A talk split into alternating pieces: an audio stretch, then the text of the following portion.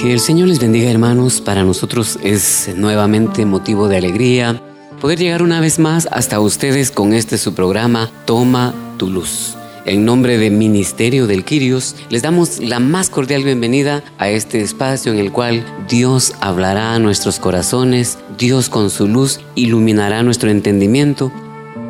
Queremos iniciar nuestro programa de este día recordándoles que el Ministerio del Quirios tiene sus puertas abiertas para todos aquellos que quieran acercarse. Estamos ubicados en la Avenida Reforma 1554, edificio Reforma Obelisco Zona 9, locales 8 y 9, segundo nivel. Será bendición para nosotros recibirles cuando quieran visitarnos. Venga, conozca a este equipo entusiasta de hermanos llenos del amor de Dios que con todo gozo, que con todo amor se disponen para reflexionar con usted las lecturas del día de hoy. Por eso vamos a pedirle al Señor para que tome nuestra vida, nuestro entendimiento, nuestros corazones. Disponga su corazón también usted para que Dios toque su entendimiento y podamos hacer vida la palabra que vamos a reflexionar en este día. Iniciamos entonces invocando el nombre del Padre, del Hijo y del Espíritu Santo. Amén. Ven Espíritu Santo, llena los corazones de tus fieles y enciende en ellos el fuego de tu amor. Envía Señor el día de hoy tu Espíritu para que renueve la faz de la tierra, nuestro entendimiento y nuestras vidas. Amado Dios que llenaste los corazones de tus fieles con la luz de tu Santo Espíritu, concédenos que guiados por este mismo Espíritu, vivamos con rectitud y gocemos siempre de tu consuelo. Por Jesucristo nuestro Señor. Amén. El día de hoy, el equipo conformado para reflexionar como cada día domingo nuestras hermanas Ana María López, Esperanza Hernández, Evelyn Mendizábal, Julia Camel, Carmelina Shahil y Maribel de Chea. También nos acompañan nuestros hermanos Boris García, Enrique Ponza, Iván Rivas, Vinicio Chea y Fernando Martínez.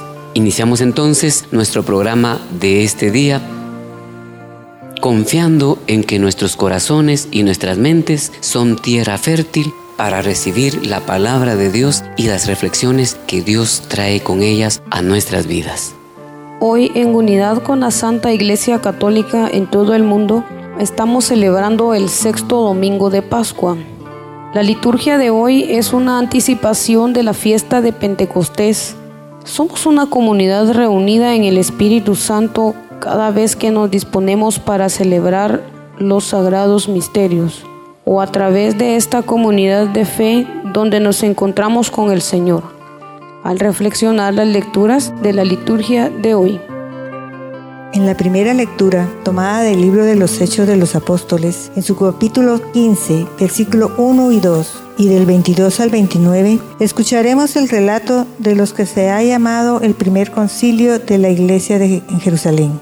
Había diferentes opiniones, hubo discusiones fuertes. Al final, de acuerdo con toda la iglesia, tomaron una decisión conforme el Espíritu se los había inspirado. Escuchemos atentamente la primera lectura. Lectura del libro de los Hechos de los Apóstoles.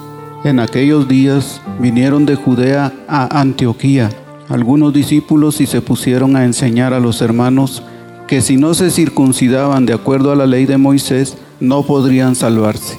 Esto provocó un altercado y una violenta discusión con Pablo y Bernabé. Al fin se decidió que Pablo, Bernabé y algunos más fueran a Jerusalén para tratar el asunto con los apóstoles y los presbíteros. Los apóstoles y los presbíteros, de acuerdo a toda la comunidad cristiana, juzgaron oportuno elegir a algunos de entre ellos y enviarlos a Antioquía con Pablo y Bernabé. Los elegidos fueron Judas, llamado Barsabás, y Silas, varones prominentes en la comunidad. A ellos les entregaron una carta que decía, Nosotros los apóstoles y los presbíteros, hermanos suyos, saludamos a los hermanos de Antioquía, Siria y Cilicia, convertidos del paganismo, enterados de que algunos de entre nosotros, sin mandato nuestro, los han alarmado e inquietado a ustedes con sus palabras. Hemos decidido que, de común acuerdo, elegir a dos varones y enviárselos en compañía de nuestros amados hermanos Pablo y Bernabé, que han consagrado su vida a la causa de nuestro Señor Jesucristo. Les enviamos pues a Judas y a Silas, quienes les transmitirán de viva voz lo siguiente. El Espíritu Santo y nosotros hemos decidido no imponerles más cargas que las estrictamente necesarias, a saber, que se abstengan de la fornicación y de comer lo inmolado a los ídolos, la sangre y los animales estrangulados. Si se apartan de esas cosas, harán bien. Los saludamos. Palabra de Dios. Te alabamos, Señor. Es interesante empezar a ver cómo cuando los gentiles empiezan a convertirse, tenían otros, otras ideas y otras conductas que a pesar de que Pablo y Bernabé estaban enseñándoles, ellos no querían vivir una tradición, una religiosidad y un proceso. Y dentro del concilio ellos se juntan y analizan los procesos que van a seguir, cuáles son las conductas que van a tener y cómo van a hacer para vivir esa explicación. Y es interesante ver que lo primero que toman dicen que es la conducción y la dirección del Espíritu Santo. Y la toman en el siguiente sentido. ¿Por qué razón? Para que entendamos cuál es la función y la dirección del Espíritu Santo. Y dentro de este proceso del Espíritu Santo, ellos necesitan y explican que para poder empezar a trabajar necesitan esa, esa dirección. Y la dirección que da el Espíritu Santo primero es una guía en toda la verdad. Porque dice la palabra de Dios que cuando venga el Espíritu Santo de la verdad, Él los guiará a toda la verdad. Porque no hablará por su propia cuenta, sino dirá solo lo que oiga y les anunciará las cosas por venir. Entonces es interesante ver cómo tenemos que tomar en ese proceso de discipulado, en ese proceso de servicio, en ese proceso de seguidor al Señor, en primer lugar la dirección del Espíritu Santo. La segunda razón por la cual tenemos que tomar la dirección del Espíritu Santo es porque Él controla los movimientos del creyente. ¿Y cómo lo puede explicar? Dice que mientras Pedro seguía reflexionando sobre el significado de la visión, el Espíritu Santo le dijo, mira Simón, tienes que hacer esto, van a venir tres hombres, date prisa, baja y ve dónde, dónde yo te voy a enviar. Lo tercero es que dirige a los líderes y a los cristianos de qué de forma los porque les dice apártense, sean conducidos, sean dirigidos, tengan sentimientos, tengan sabiduría, tengan entendimiento y sobre todo déjense llevar por los consejos. Luego los ayuda a discernir para poder tener una mejor escogencia en qué campo y en qué área van a servir. ¿Por qué razón? Porque ellos no pueden, uno no puede como servidor ir a arriesgar y ir a meterse en cualquier punto si uno no está preparado, si no tiene discernimiento y si no tiene la fortaleza. Pero sobre todo, al final, una de las características y que la guianza del Espíritu Santo nos pide y, es una obligación que tenemos que tener es la parte de, la, de cumplir con la obediencia. Y es una característica de la adopción que el Padre y Jesús nos piden para que nosotros podamos recibir ese, ese proceso y esa bendición y ese poder que viene de lo alto porque dice la palabra de Dios que nos volvemos coherederos con Jesús de ese poder y que esa la, la primera gran promesa que el Padre cumple en nuestra vida es el derramamiento del Espíritu Santo. Y porque dice que todos los que somos guiados por el Espíritu de Dios somos hijos de Dios. Entendiendo este proceso, también acordaron cómo iban a manejar toda la circunstancia que íbamos a tener. Vamos, digamos, los discípulos van a tener sacrificio personal y también van a tener un sufrimiento. Y ese sacrificio personal lo vamos a, lo, nos lo explicaban de la siguiente manera.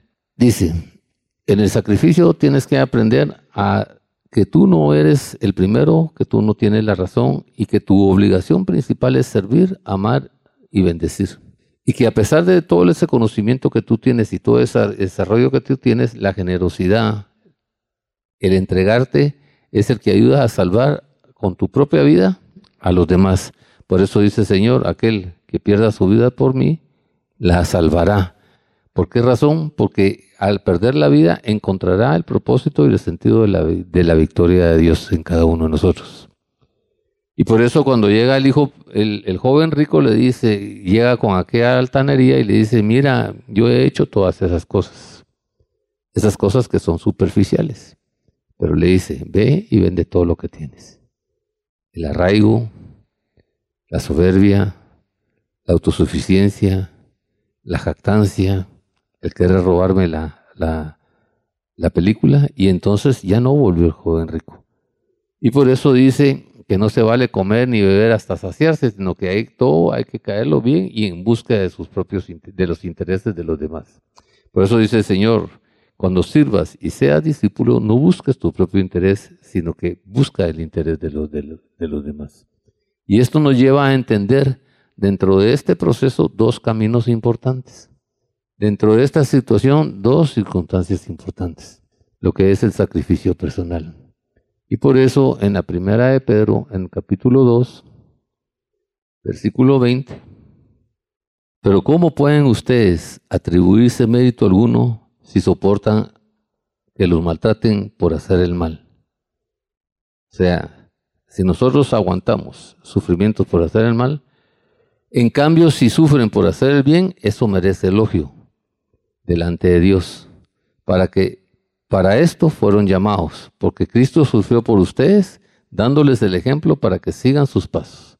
Dice el Señor, el discípulo tiene que aprender a sufrir, y tiene que aprender a sufrir dando el buen ejemplo, dando el buen llamado, y que cuando estemos en un proceso de sufrimiento o de maledicencia, por eso las bienaventuranzas son tan importantes ¿Por qué razón? Porque el Señor nos indica cuáles van a ser los premios ante los ataques, ante los comentarios y ante las circunstancias difíciles.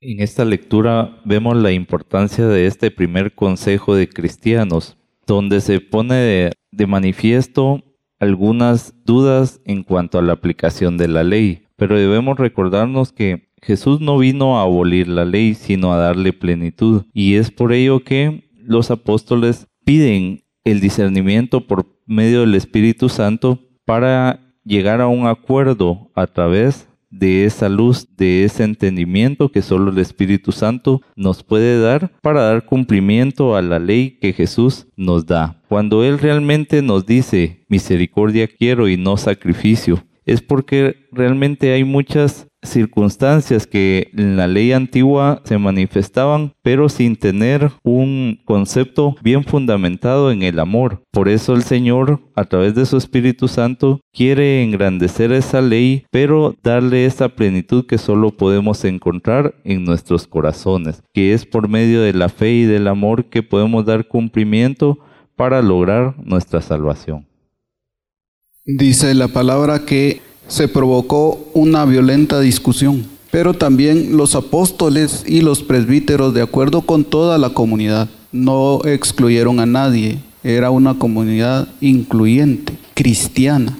Juzgaron oportuno, dice, entre ellos, enviar algunos representantes para solucionar el problema, que fueron dos varones prominentes, sobresalientes de la comunidad. Dice que nuestro testimonio nos hará atractivos para nuestros hermanos. Y así fueron elegidos los varones Judas, Barsabás y Silas. Y el problema había sido ocasionado por personas que sin mandato de los apóstoles habían alarmado e inquietado a los hermanos gentiles. Aquí se pone de manifiesto la importancia del magisterio de nuestra iglesia. Ustedes escuchan la palabra del Señor en diferentes puntos cardinales del mundo y el mensaje es el mismo. No tenemos una iglesia que predique un evangelio por un lado y otro por otro en los distintos países.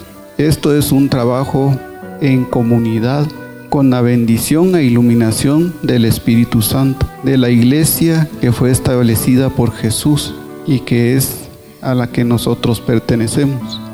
Todo desde nuestra incipiente comunidad, según lo relata el libro de los Hechos de los Apóstoles, se hacía en base al enviado de Jesús, al enviado de la promesa. Jesús dice que Él se, se retirará, pero que nos enviará el Espíritu Santo. Y así lo narran en el libro de los Hechos de los Apóstoles. El Espíritu Santo y nosotros, dice, siempre en primer lugar el Espíritu, que es quien nos ilumina y nos guía. Hemos decidido no imponerles más cargas. De una manera amorosa, inteligente y guiada sabiamente por el bendito Espíritu Santo, se solucionó el problema sin mayores consecuencias.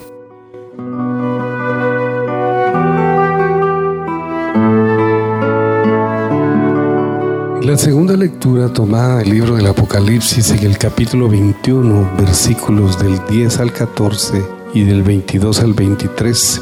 En su visión del nuevo cielo, San Juan contempló algo maravilloso. No había templo porque el templo es el Cordero. La luz que ilumina la ciudad es la gloria de Dios y del Cordero. Escuchemos con atención la segunda lectura. Lectura del libro del Apocalipsis del apóstol San Juan. Un ángel me transportó en espíritu a una montaña elevada y me mostró a Jerusalén, la ciudad santa, que descendía del cielo resplandeciente con la gloria de Dios. Su fulgor era semejante al de la piedra preciosa, como el de un diamante cristalino tenía una muralla ancha y elevada, con doce puertas monumentales y sobre ellas doce ángeles y doce nombres escritos, los nombres de las doce tribus de Israel. Tres de estas puertas daban al oriente, tres al norte, tres al sur y tres al poniente. La muralla descansaba sobre los cimientos en los que estaban escritos los doce nombres de los apóstoles del Cordero. No vi ningún templo en la ciudad, porque el Señor, Dios Todopoderoso, y el Cordero son el templo. No necesita la luz del sol o de la luna, porque la gloria de Dios la ilumina y el Cordero es su lumbrera. Palabra de Dios. En esta lectura es importantísimo descubrir a Jesucristo como el Cordero de Dios. Tenemos que entender cuál es el proceso y qué es lo que significa ser Cordero de Dios. Y ser Cordero de Dios es cuando Cristo asume la responsabilidad del pacto y cambia la ley de Moisés para el nuevo pacto. Y es cuando entendemos el proceso de la Eucaristía y de la formación de la Eucaristía. Y cuando entendemos, por eso es que cuando hacen la elevación dice, este es el Cordero de Dios que quita los pecados, tendemos que entender y descubrir qué fue lo que ocurrió ahí. En Isaías 53, 4, dice la palabra de Dios que ciertamente el Cordero, Él cargó con nuestras enfermedades y soportó nuestros dolores, pero nosotros lo consideramos el herido, golpeado por Dios y humillado. Ahí descubrimos dos cosas importantes. Jesús aceptó llevar las cargas de cada uno de nosotros sin importarle a Él el sentido y la dirección y la respuesta que iba a tener de nuestra parte. Él iba a hacer la obra, por eso en Getsemaní cuando Él descubre este proceso y su sudor se convierte en sangre y ve el sufrimiento que va a pasar, le dice al Padre, que no se haga mi voluntad, sino la tuya porque él entendía el proceso y el sufrimiento que iba a llevar. Por eso es que en el capítulo 53, versículo 7 dice, maltratado y humillado, ni siquiera abrió su boca como cordero. Y fue llevado al matadero como una oveja enmudeció ante su trasquilador. Y esto es la parte fundamental de esto. ¿Cuántas veces he sido yo el que he maltratado al Señor? ¿Cuántas veces he sido yo el que he humillado a Cordero llamado Jesucristo? ¿Cuántas veces lo he escupitado, lo he desprestigiado, lo he desvalorizado y lo he desnudado? ¿Cuántas veces lo he perseguido? ¿Cuántas veces lo he vuelto a clavar en la cruz? Lo interesante es que él solo me mira y en silencio con su mirada me dice te amo. Y cuando abrió su boca fue para decirme, mira Quique, mira Juan, esto, esa obra ya fue consumada. Por eso es que en el versículo 10 dice, y entendemos cómo el Padre lo entregó para que nosotros lo quebrantáramos y lo hiciéramos sufrir, para que Él fuera la expiación de nuestros pecados, de nuestras iniquidades, de nuestras actitudes, de nuestras conductas y de nuestros comportamientos. Y a pesar de eso, en obediencia a Él, fue a pagar los pecados más importantes de la vida. Por eso Él como Cordero, después de ser flagelado, después de ser latigado, dice la palabra de Dios, que en ese, en ese sufrimiento, Él vino y tomó su cruz para llevarla al Golgota y cumplir el plan de salvación, de perdón en mi vida. Y por eso Él nos dice, todo aquel que quiera ser salvo, que quiera seguirme, que tome su cruz y que me siga. Y ese es el, ese es el secreto y esa es la bendición de lo que Él nos quiere desarrollar y enseñar. Por eso Él nos dice, hijos míos, entiendan que yo vine por eso. Y sucedió eso y, e hizo eso porque tenía que cumplirse la profecía que había hecho en Isaías. Porque si no hubiese cumplido esa profecía, Él no fuera el Mesías, Él no fuera Jesucristo nuestro Señor y nuestro Salvador. Y por eso dice ahí que a través de ese cumplimiento y a través de ese sufrimiento, Él nos levanta en victoria y en gloria. Y además nos dice que como se prohibía comer sangre de animal que hubiera sido matado, ahogado o degollado, dice la palabra de Dios que Él sufrió con su, con su sangre y que el precio de nuestra compra y el precio de nuestro perdón y el precio de nuestra vida fue a través de su sangre preciosa, como cordero sin mancha y como cordero sin defecto. Por eso tenemos que entender todo este proceso del sufrimiento. Y cuando Él dice, yo soy el buen pastor y el buen pastor da la vida por sus ovejas, entendemos cómo Él pasó de ser pastor a ser cordero. Cuando nos dice, ha llegado la hora de que el Hijo del Hombre sea glorificado, les contestó Jesús, Ciertamente les aseguro que si el grano de trigo no cae en tierra y muere, se queda solo, pero si muere produce mucho fruto. Entonces Jesús, como Cordero, murió para que cuando yo decida aceptar, yo decida transformarme, yo decida perder mi vida para alcanzar la gloria de Dios, ese fruto y esa semilla puede darse en mi vida. Por eso es que la verdad dice, Señor, recuerda, eres incapaz de salvarte eres incapaz de prosperarte y eres incapaz de reconciliarte. Por eso solo en Cristo Jesús hay salvación. Y Él es el Cordero y Él es el puente y Él es la conexión entre el Padre y yo para alcanzar el proceso de salvación en mi vida. Llama la atención que la ciudad santa era resplandeciente con la gloria de Dios. Su fulgor era semejante al de una piedra preciosa un diamante cristalino, dice. Pero si ponemos un diamante en la oscuridad, pierde todas, todo su fulgor.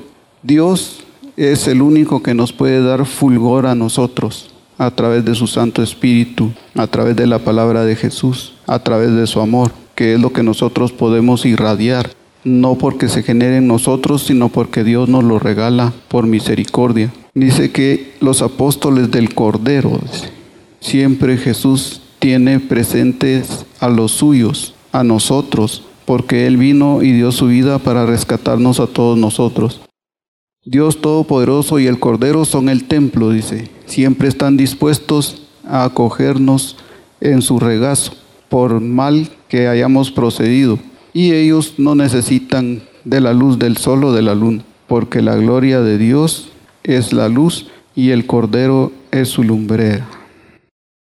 Vemos que el avance hacia Pentecostés cada vez está más cerca.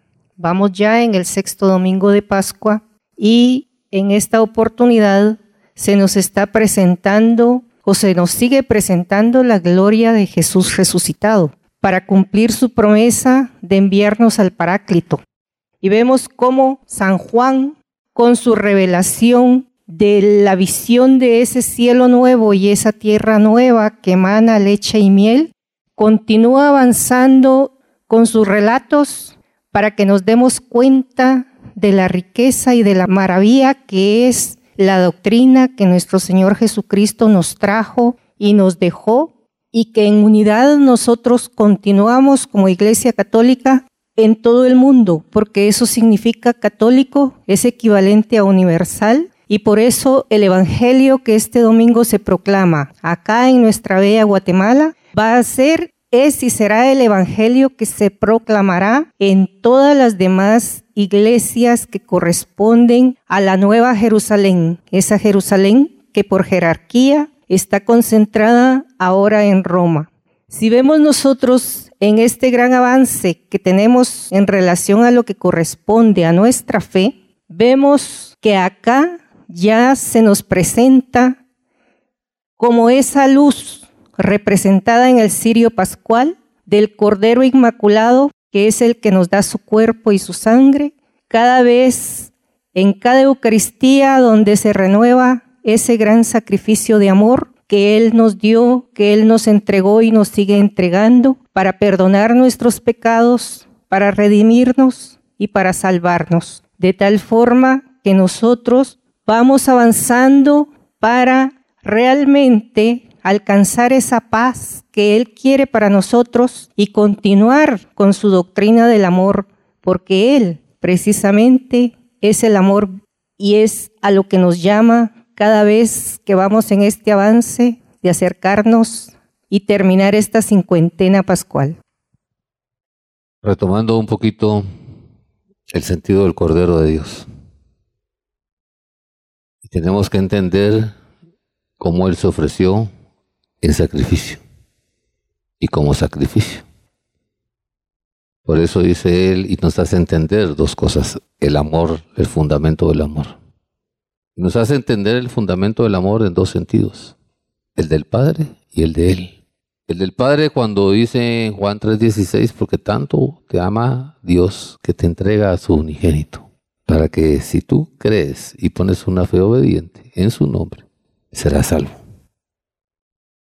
Por eso el mismo Jesús se dice a sí mismo, yo como cordero, dice, te voy a enseñar que nadie tiene amor más grande que el que da la vida por sus amigos. Y entonces cuando entendemos ese amor tan grande que Él nos tiene como cordero, y que fue a esa cruz y a vivir ese sacrificio como cordero, nos enseña que Él dio la vida por mí, pero no me dio la vida por las cosas maravillosas y grandes que yo pueda tener en la vida, sino que dio la vida por mis pecados, por mis iniquidades, para rescatarme de ese mundo malvado, de ese mundo de inseguridad, de ese mundo de soledad, por un lado. Y por otro lado, para cumplir la voluntad del Padre, de nuestro Dios y nuestro Padre.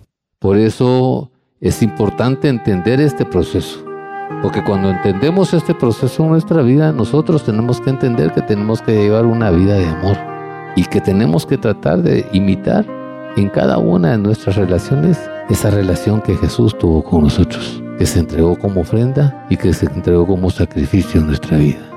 Y por eso tenemos que estar claros de cuatro procesos. Uno que Él se entregó para rescatarnos de la maldad, de nuestra conducta, de nuestra desobediencia y de nuestras actitudes. Segundo, que con su sangre Él nos compró en la cruz. Ese es el pago que Él hizo por mí y por ti en la cruz. Tercero, con el agua de su costado nos purifica la vida, nos limpia la vida. ¿Para qué? Para que yo pueda ser parte de ese pueblo elegido de Él, para que yo pueda incorporarme a ese pueblo elegido de Él. Y cuatro, me enseña el proceso de la vida, siempre hacer el bien, siempre edificar, siempre aportar para esas grandes cosas de la vida. Por eso tenemos que entender tres cosas en este proceso. Valorar, agradecer y exaltar en la gloria, el nombre y a Jesús en nuestra vida.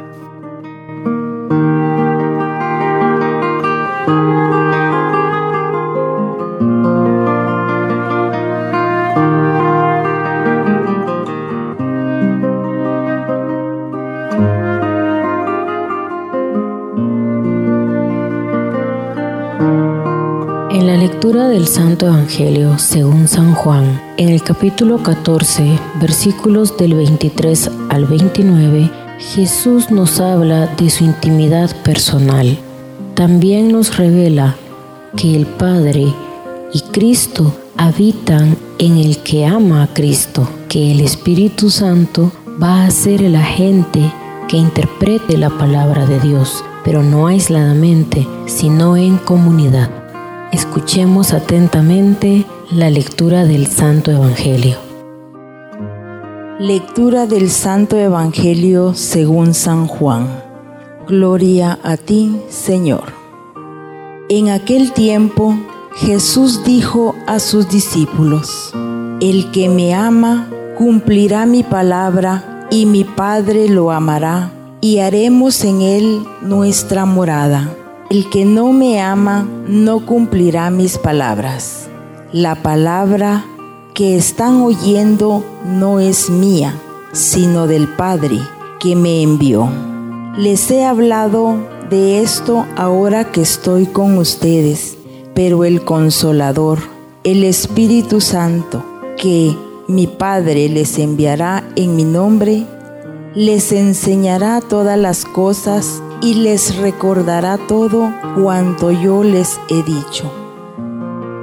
La paz les dejo, mi paz les doy. No se la doy como la da el mundo. No pierdan la paz ni se acobarden. Me han oído decir, me voy, pero volveré a su lado. Si me amaran, se alegrarían de que me vaya al Padre porque el Padre es más que yo. Se lo he dicho ahora, antes de que suceda, para que cuando suceda, crean. Palabra del Señor. Gloria, a ti, Señor, Jesús. Es importante ver cómo en el Santo Evangelio nos habla Jesús que debemos cumplir su palabra y con esto lograremos que el Padre nos ame. Pero ¿cómo vamos a cumplir su palabra si no la conocemos? Si no permitimos reflexionar su palabra a través de la Biblia, si no leemos la Biblia, si no estamos en constante conocimiento de la palabra del Señor. Es por eso que es importante el ponerle atención a estos programas donde se manifiesta la palabra del Señor. Y es aquí donde en cada oportunidad del encuentro con la palabra del Señor debemos de pedir la unción del Espíritu Santo para poder recibir entendimiento, discernimiento y revelación de la palabra que el Señor quiere permitir que nosotros conozcamos. Debemos de entender también que el Señor nos dice a través de este Evangelio que Él nos deja la paz y es una paz diferente a la que nos da el mundo. Y de verdad qué rico es sentir la manifestación de la paz en el corazón cuando Jesús ha entrado con todo su amor a tomar posesión de cada uno en nuestro corazón, en nuestra mente y en todo nuestro ser, con esta autoridad que solo el Señor tiene para tomar posesión de nosotros. Debemos de encontrar esta paz cuando Jesús toma posesión de nosotros aún en todas las tribulaciones, en las tormentas, en nuestra autocondenación, en, nuestras caídas y en nuestras derrotas. Por eso nos hace también la invitación a que retomemos el camino del amor en Jesucristo para encontrar esa paz que nos lleve a la felicidad que solo Jesucristo nos puede dar a través de su palabra. Dice la palabra, el que me ama cumplirá mi palabra. El que no me ama no cumplirá mi palabra. Claramente manifestamos el amor que llevamos en nuestro corazón por Jesús o por el mundo y nuestras obras nos ponen en evidencia. Dice que quien cumple su palabra, Dios Padre lo amará y vendrá Dios Padre con Jesús y harán en nosotros nuestra morada. Muchas veces hemos escuchado que somos templo del Espíritu Santo pero como Dios Padre, Jesús y el Espíritu Santo conforman la Santísima Trinidad, somos templo de Dios Padre, de Dios Hijo y del Espíritu Santo. Un triple compromiso con el amor, con el amor que ellos nos han manifestado primero. Y Jesús, siendo Dios, le da su lugar a Dios Padre y manifiesta que la palabra que escuchamos no es de Él, que es originada en Dios Padre, que es quien lo envió para que nosotros fuésemos salvos. el Paráclito, el Espíritu Santo, que mi Padre les enviará, dice, en mi nombre. O sea que cuando requiramos del Espíritu Santo debemos pedirlo en el santo nombre de Jesús. Y el Espíritu nos enseñará todas las cosas y nos hará recordar todo cuanto ya Jesús nos ha dicho. Y nos manifiesta que nos dejará su paz, no es cualquier paz. Jesús dice la palabra que la paz nos deja. Mi paz les doy, no es cualquier paz. Y, y todavía nos hace la aseveración de que no nos la da como la da el mundo. Y nos invita a que no perdamos la paz ni nos acobardemos. Si Dios con nosotros, ¿quién contra nosotros? Y hemos escuchado decir que Él se va, pero volverá a nuestros lados, a nuestro lado. Será una venida triunfante. Dice que si lo amamos nos alegraremos, claro que sí, pero cuando regrese Jesús también habrá un juicio. De nuevo nos manifiesta que el Padre es más que Él. De nuevo le da su lugar al Padre y nos deja sobre aviso para que cuando todo suceda, creamos. El amor de Jesús es el amor del Padre y viene a destruir toda separación. El amor de Jesús nos mueve a unir, a unirnos en comunidades, a unirnos unos a otros. Y es una misión de paz para reconciliarnos con Dios. Los hombres estamos hechos a imagen de Dios, somos su creación, somos hijos de Él. Y esto se funda en la concepción humana y requiere a la, edificación en justicia y caridad. Cuando nos manda y nos dice, la paz os dejo, mis paz os doy, no se las doy como se las da el mundo. ¿Por qué? Porque la paz de Dios no es una paz como nosotros la interpretamos, sino que es una paz más allá es la paz de ese amor misericordioso que busca el bienestar de cada uno de nosotros. Cuando nosotros nos comprometemos a respetar la dignidad humana, entonces estamos dándole esa paz que Dios nos ha enseñado, que nos ha dado. La paz peligra cuando nosotros ofendemos a otro hermano. Jesús siempre caminó para apoyar, para resaltar, para ser proactivos ante el bienestar de los demás para ser proactivos ante los derechos humanos cada uno tenemos, que están encerrados en ese amor del Padre proyectados en el, Hijo. Aquí en este capítulo eh, está desarrollada la promesa del Espíritu Santo. Por eso Él les habla de que se tiene que ir, Él les habla que se va a enviar el consolador y les dice que les va a enviar el consolador para que los acompañe siempre. Y hemos desarrollado tres procesos importantes dentro de este capítulo. Primero, el método de cómo va a obrar el Espíritu Santo en nuestra vida. Y por eso nos dice, tienes que empezar con dos cosas importantes. ¿Cómo está tu docilidad? Porque dentro del proceso de la docilidad te lleva a tres cosas importantes, a dos cosas especiales. Uno, la docilidad te lleva a ver y descubrir el amor que le tienes a Dios, el amor a que le tienes a Cristo. ¿Y cuánto Cristo representa en tu vida y quién es Cristo en tu vida? Porque tú no puedes recibir la promesa del Espíritu Santo si no has otorgado el señorío a Cristo. ¿Y por qué? Porque la palabra de Dios dice que solo Jesús tiene el poder y la potestad para hacernos hijos de Dios.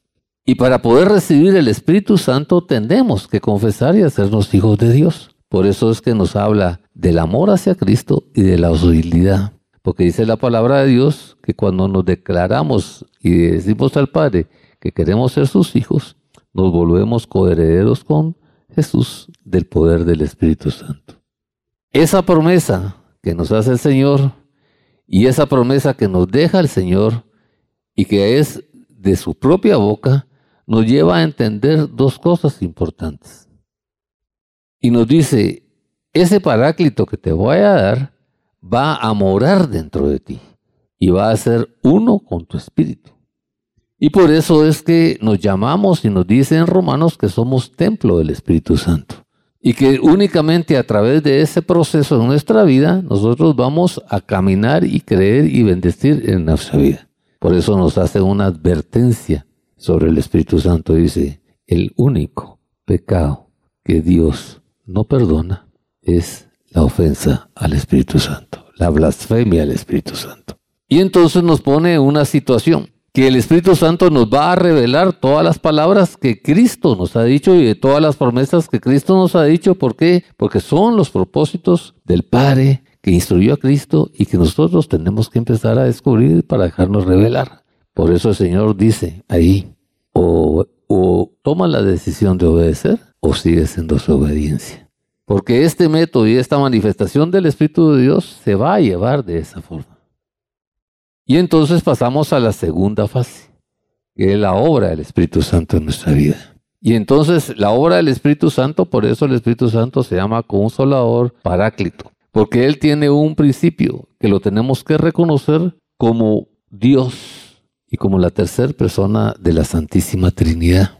Y cuando el Espíritu Santo es derramado sobre nosotros, tiene un propósito importante, que es, aparte de ser consolador y aparte de ser ayudador, dice que Él nos va a revelar, nos va a conducir y nos va a dirigir en la vida y que nos va a hacer entender con los dones de su Espíritu los propósitos, los consejos y la palabra de Dios para desarrollarla y obedecerla y ponerla en práctica en nuestra vida. Y que el legado, pasamos a la tercera fase, que el legado que nos da es el legado de la paz.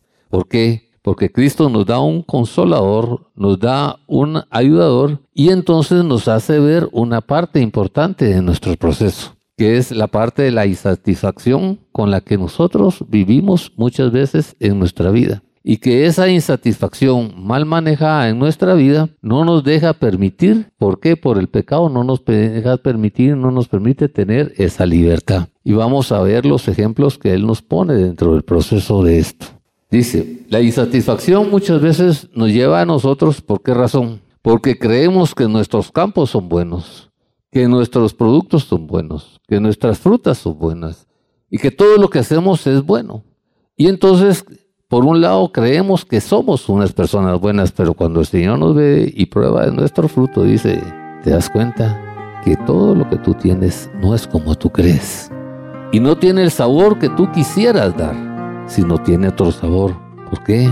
Por el pecado que vive en ti, por la conducta que tienes y porque no te decides realmente a que el Padre y yo seamos, por un lado yo, el viñedo y mi Padre el viñador. La otra cosa que nos enseña y que son los momentos de las insatisfacciones es que todos los esfuerzos que hacemos, todas las cosas que hacemos dirigidas para alcanzar una paz y una victoria y una felicidad, la hacemos por nuestros propios medios y no confiando en la gloria, en la provisión de Jesús y del Espíritu Santo en nuestra vida. Precisamente por eso dice, tienes que tienes que aprender a dejarte conducir, dejarte revelar y dejarte dirigir. Y entonces nos alimentamos de cenizas y nos dejamos engañar muchas veces por cosas ilusas en la vida, cosas que no tienen sentido en la vida, cosas que no tienen un propósito en la vida. Entonces dice, lo que tengo en mi diestra es una mentira y descubres que tu vida realmente no tiene sentido. Y es precisamente por eso que Él nos deja ese legado. ¿Por qué? Porque cuando nosotros ascendemos a Jesús en nuestra vida y le damos ese señorío a Jesús en nuestra vida, entonces aceptamos y vivimos esa parte que Él había dicho de su partida. Y entonces empezamos a vivir esa grandeza de Dios, ese poder de Dios, y se cumple en nosotros la profecía que tanto está manifestada del poder del Espíritu Santo en nuestra vida.